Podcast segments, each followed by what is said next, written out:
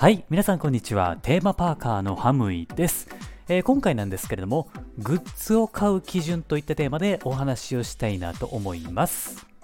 やっぱりね、テーマパークに行ったらですね、いろんなグッズって売ってますよね。で、このエリアによってですね、やっぱこう、キャラクターのグッズって全然違うわけじゃないですか。ね。で、それを見てですね、まあ欲しいなっていう風に思う方いっぱいいると思うんですよね。で、僕の場合なんですけれども、僕ってね、あんまりグッズって買わないんですね。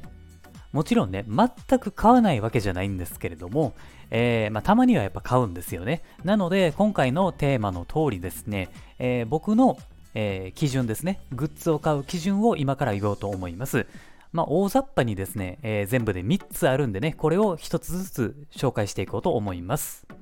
はい、えーというわけでね、1つ目なんですけれども、これはですね、えー心を動かされるかどうかっていうことですよね。で、心が動くっていうことは、そのグッズっていうのは無条件に欲しくなっているものなんですね。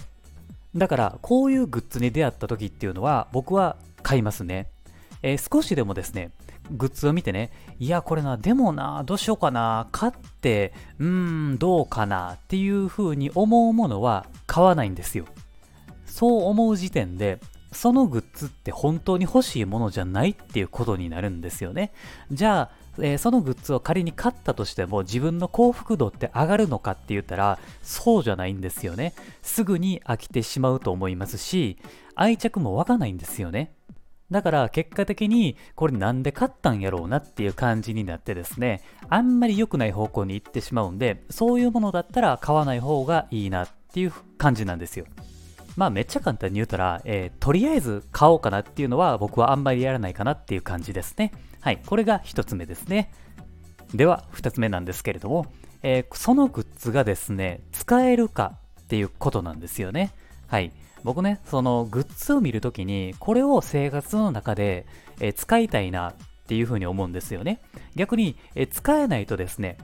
買いたくないし、あんまり持ちたくもないんですよね。まあでもこれ結構やっぱ難しいところでもあるんですよ。やっぱりそのコレクターの方の気持ちもわかるんですよね。どちらかっていうと僕もコレクターの、えー気持ちっていうものがすごく大きかった時期があるんですけれども、でもですね、ま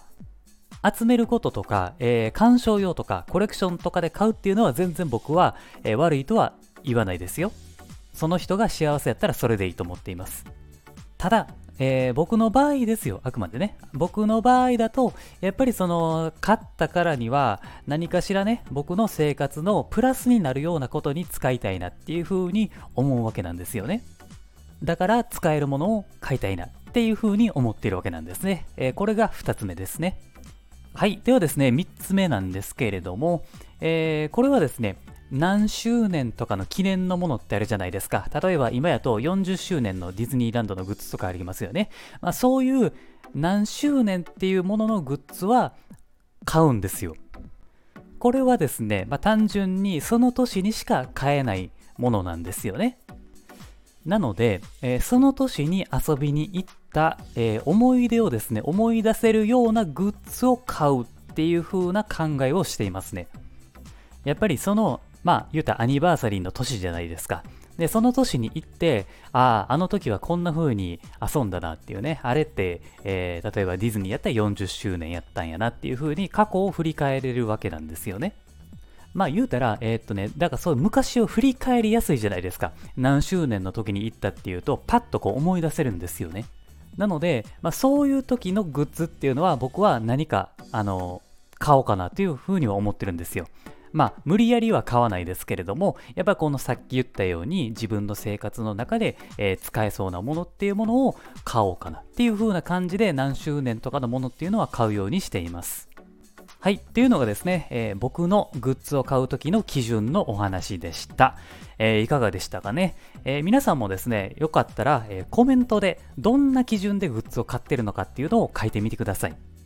みんながね、どんな風に、えーグッズを買ってるのかなっていうのは多分ね、面白いと思うんですよね。まあ、なので、よかったらコメントぜひ書いてみてください。はい。というわけで、今回は以上です。ここまで聞いてくださってありがとうございます。また次回の番組でお会いしましょう。そして、このラジオのフォローもお忘れなくお願いします。では、ありがとうございました。Have a good day!